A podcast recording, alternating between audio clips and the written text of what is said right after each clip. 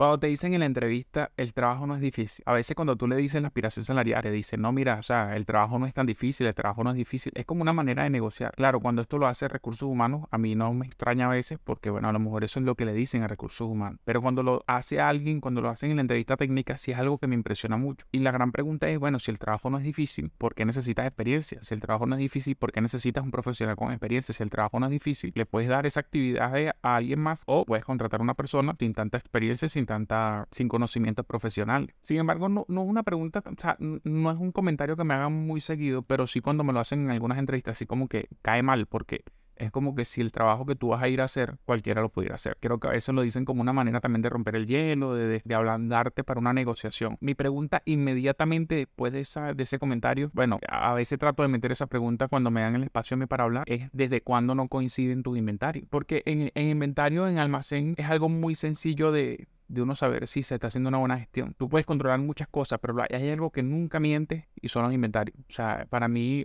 una ventaja y desventaja al mismo tiempo de trabajar en almacén y de llevar inventarios el almacén y el inventario es algo que está, eh, son inherentes. muchísimas empresas intentan separarlo, pero la gestión del almacén y, la exactitud de inventario es algo que está inherentemente relacionado. O sea, es, imposible que la persona que, se dedica a los inventarios no, conozca el proceso de almacenamiento y es imposible que la persona que ejerce el almacén tenga el desconocimiento cómo funciona el inventario. Es imposible. Cuando pregunta de cuándo no funcionan, de cuándo no coinciden tus inventarios, bueno, ahí si todo el mundo tartamudea, claro, porque yo a la mayoría de las entrevistas, lo que hay por la zona donde yo vivo son empresas pymes. No, aquí no hay aquí muy pocas transnacionales, muy pocas empresas grandes. Y en las empresas pymes eso es un problema eterno, el tema de los inventarios. ¿Por qué? Porque son empresas que todo se trabaja manual y están acostumbrados al, al proceso que siempre les ha funcionado. Claro, como hoy día la competencia va creciendo y la exactitud de inventario es algo que es cada vez más necesario en las empresas. Eh, ellos, se ha creado este cargo también como de analista de inventario, pero que realmente el analista de inventario tiene que ser una persona que sepa de almacenamiento, que se conozca el proceso de almacenamiento. Y siempre me dicen, bueno, no, tenemos tiempo intentando hacer que los inventarios coincidan, que no tener tantas diferencias.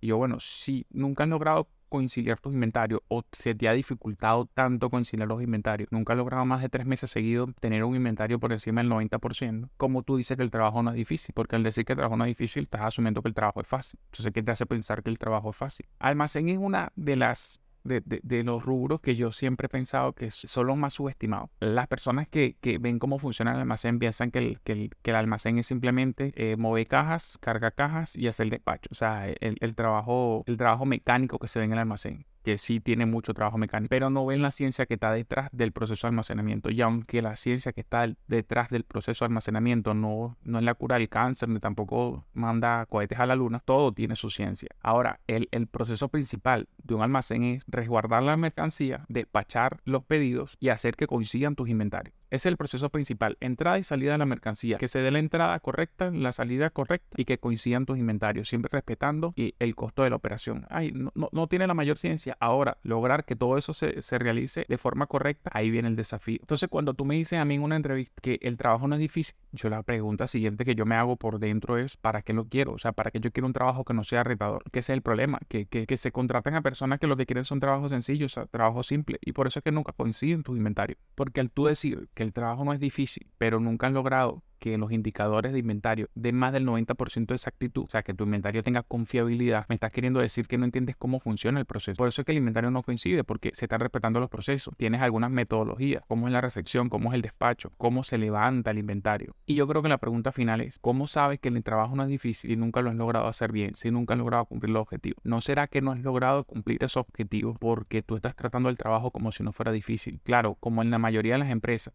los resultados no están relacionados con la remuneración que recibe la persona o con el incentivo que la persona reciba. Por eso a veces piensan, no, el trabajo no es difícil. Son personas que simplemente quieren trabajar de lunes a viernes de 8 a 5 y cumplir con su horario e irse para su casa. Obviamente yo no soy persona de trabajar tiempo extra ni horas extra, pero sí creo que uno tiene que dar lo mejor posible en esas horas que uno esté trabajando. Cuando la persona dice que el trabajo no es difícil, es o no ha tenido los recursos necesarios, o no sabe ni siquiera cuáles son, o ha tenido los recursos, pero no sabe cómo utilizarlo, o no ha tenido los recursos y tampoco sabía cómo utilizarlo en el caso de, que lo tuviera. Yo pensaba que todo era únicamente en almacén, que se subestimaba y que se hacía este, que se hacía este comentario, pero cuando yo hice la publicación hay personas de, de otras industrias que también le han hecho lo mismo, el mismo comentario.